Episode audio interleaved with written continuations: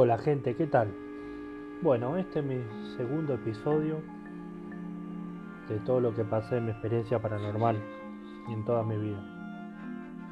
Bueno, cuando tenía 15 años me acuerdo que fue el 14 de mayo de 2008, me tenía que operar con un soplo del corazón. Ductus izquierdo, que es la parte científica. Bueno, fue en el sanatorio La Favaloro, acá en Rosario, Santa Fe, la cual fue la experiencia más grande de mi vida. Porque en ese sanatorio no me digan cómo. Un día antes le hablé a mi mamá y le dije, bueno, tenía miedo. Y ahí fue cuando le dije que quería hablar con Dios. Ella, como era chico, me dijo, bueno, en el sueño se te va a aparecer a hablar con vos. Era otra época. Y esa noche fue rara porque me vi en un lugar que no conocía. El piso era blanco como nube, así con humo, ese humo blanco. Y se apareció un señor grande, que tenía más de 70 años. Se me presentó y me dijo el nombre, que ahora no lo recuerdo bien cómo era. Pero supe que era Dios. Era parecido a un cantante. Era parecido a Facundo Cabral pero con pelo, con, pelo blanco y barba blanca larga, con una túnica amarillenta como vieja. Y estuvimos hablando. Él hablaba español porque le entendía todo, pero la experiencia no terminó ahí. Al día siguiente era mi operación y bueno, me dan unos remedios que salen mal, lo cual no recuerdo nada de lo que pasó ese día, pero sí recuerdo algo espectacular. Para esa operación trajeron una máquina de Alemania que me paraba el corazón las 8 horas que duraba la operación esa. Yo me acuerdo que al principio vi cómo me operaban, cómo los doctores hablaban e iban pasando uno y otro viendo las cosas que me iba haciendo el cirujano. Habrán sido como dos horas esa secuencia. Yo los veía, pero ellos a mí no. ¿Qué pasó? Como que hubo un desperfecto y se paró el corazón 15 minutos clínicamente. Primero me pasó algo loquísimo, volví al cielo. Pero esta vez estaba parado solo y veía a mi familia sentada enfrente, de unos bancos que hay por calle Oronio. El que de Rosario va a comprender. Los veía cómo estaban vestidos y hasta lo escuchaba que sin ser muy creyente le pedían a Dios que salga todo bien. Como que hoy si me preguntan les digo que la paz que sentía en ese lugar no quería saber más nada con este mundo cruel. De repente escucho una voz hermosa y me dice, ¿qué pasa hijo? No te asustes. Cuando giro la cabeza para mirar, era nada más y nada menos que Jesucristo. No me digan cómo lo supe o patraña o que estoy mintiendo, pero algo me dijo que era él. Era hermoso, gente. Es algo inexplicable. Lo cual le dije, yo estoy muerto y me dijo, no.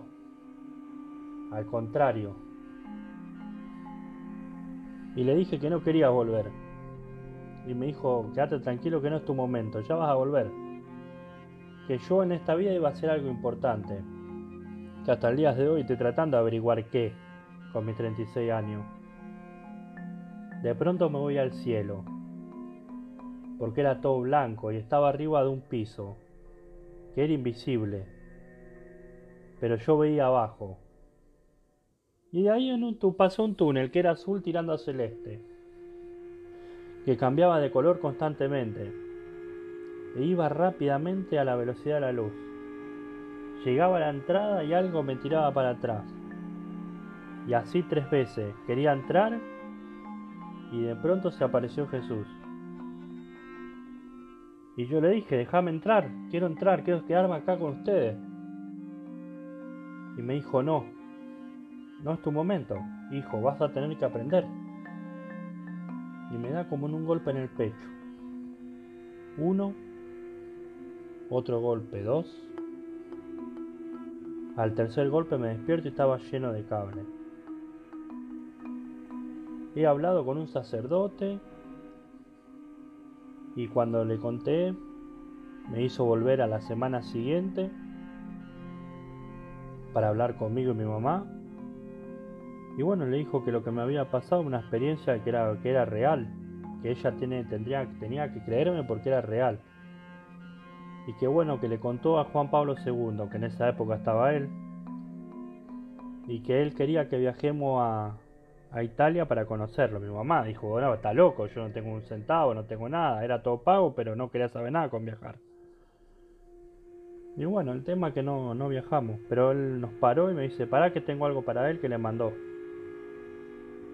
Y bueno, cuando fui, era un crucifijo bendecido por él, que hasta el día de hoy lo perdí, nunca más lo encontré. Pero bueno, en los años he hablado con muchos curas y muchos pastores, porque yo soy evangélico. Y siempre le digo, no jodan en nombre de Jesús. Porque al final el veredicto lo da Él y van a tener que rendir cuenta. Porque así, Señor, el cielo existe. Y no se dejen llevar por palabra de algunos curas o pastores. Y hoy Jesús son buenos, pero son justos si te mandas un moco grande, vas a tener que hacer muchas acciones para arrepentirte. Porque mirá que no, ellos no te van a aceptar así, porque sí. Pero bueno, vamos a mi segunda historia. Yo estaba trabajando en Prosegur, trabajando en un búnker, mirando cámaras Juan F. Seco, Uriburu y Circunvalación, acá en Rosario, Santa Fe, donde soy yo.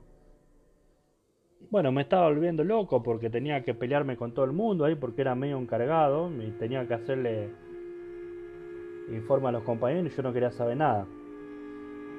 Y bueno, me, me sacaron, me bajan. Y me mandan a una sucursal de Juan F. Seco que estaba en Baigorria. Que hoy en día ese lugar pertenece a Liliana, porque la fábrica Liliana la compró ahí y después supe que se mudó, pero sigue siendo de ellos, me dijeron. Bueno, había una portería adelante y, yo tenía que estar en la garita de atrás. A las 10 de la noche se iban todos porque no trabajaban de noche ahí. Y un día se escuchaba a un tipo cantar, que cantaba y se reía. Y cuando entra mi compañero y yo entramos y entra él con un celular a filmar lo que estaba pasando ahí. Y bueno, pasa por un lado la cámara y hace una vista panorámica. Cuando pasa, el martillo estaba parado en la mesa. Pasa y firma para, para el otro lado. Y cuando pasa de vuelta para firmar para el otro lado de vuelta, el martillo estaba acostado. Cuando lo vimos no nos podíamos creer. Pero bueno, un día, bueno, vino el supervisor y me dijo, bueno, no dejé mucho atrás porque nosotros nos poníamos adelante, en la portería adelante.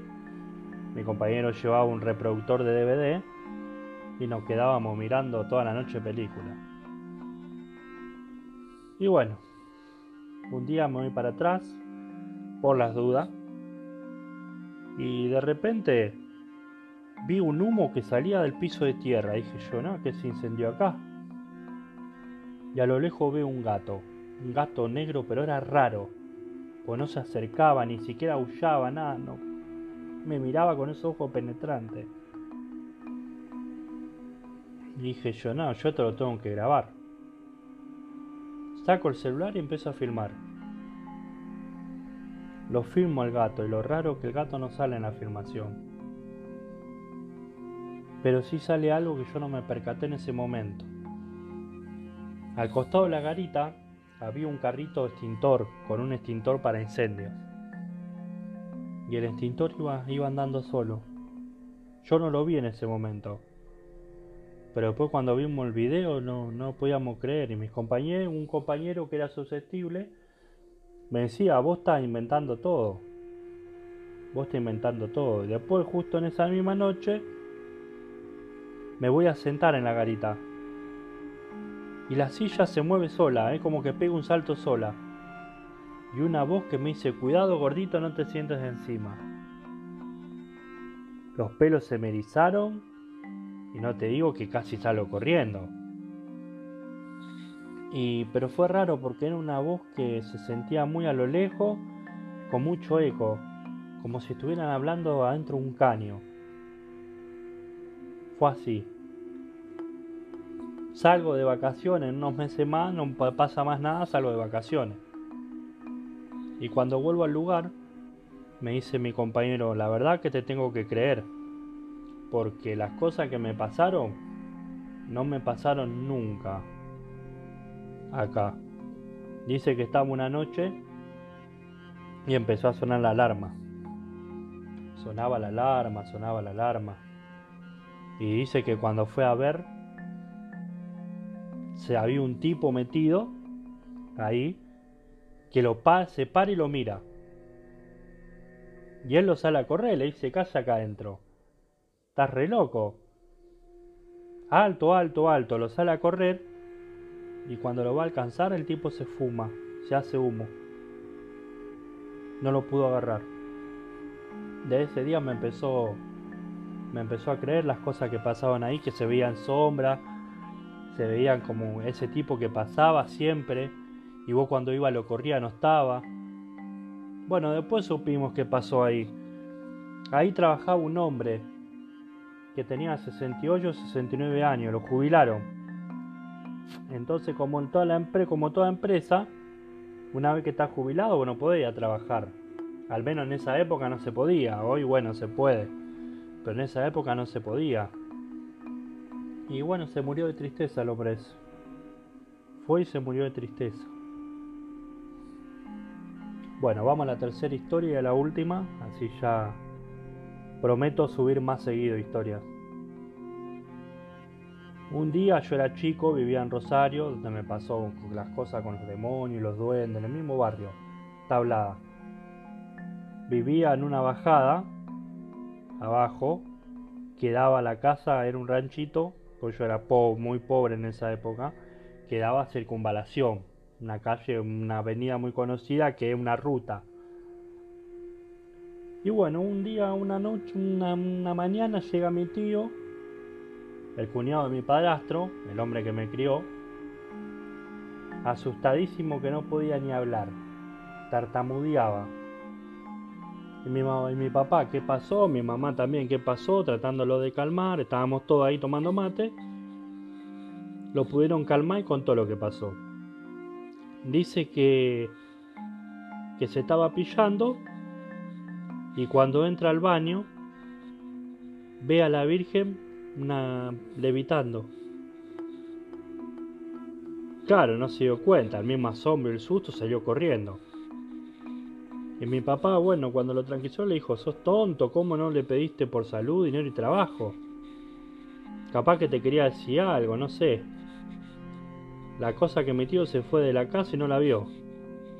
Pero esa tarde a nosotros nos pasó algo muy raro. Estábamos tomando mate, de vuelta, porque nosotros tomamos a la mañana desayuno y a la tarde. Y de repente una imagen que no pudimos ver bien, se pega a la ventana y empieza a tirar como chispa. Claro, mi papá se asustó. A la lógica, empezó a gritar, se cayó un cable de electricidad, vámonos acá porque se quedamos todos pegados. Nos morimos todos electrocutados. Salimos corriendo, estaba mi mamá, mi hermano y yo, y él, mi padrastro. Y en la calle de arriba donde vivíamos, había un vecino. Que mi papá le dice, mirá, se cayó un cable. Dice, luz empezó a hacer chispa, llamar a la EPE, la EPE es la empresa que provee la luz ahí ya que probé la luz acá en Rosario. Y el vecino le dice, no, vos estás loco, si por ahí abajo no pasan los cables. Los cables pasan por acá, por la calle. El único cable que va a tu casa que te da la electricidad a vos, pasa para el otro lado donde vos decís que, este, que se cayó el cable. Bueno, fuimos a ver. Y no, no vimos nada. Les había desaparecido. Hasta el día de hoy mi papá, va, mi papá falleció. Pero él siempre dijo que podría haber sido la Virgen que se nos apareció a nosotros, que quería decirnos algo. Pero bueno, eh, son historias que quedan en la psiquis de cada uno. Ah, otra cosa. Mi tío, después de los seis meses que pasó eso, falleció. Iba caminando por la calle y bueno, le agarró un paro cardíaco y caí. Y murió ahí en la calle. Son historias que pasan, historias paranormales que pasan. Eh, bueno, gente, me voy despidiendo. Y bueno, voy a tratar de subir más seguido. Así que bueno, esta es mi vida paranormal.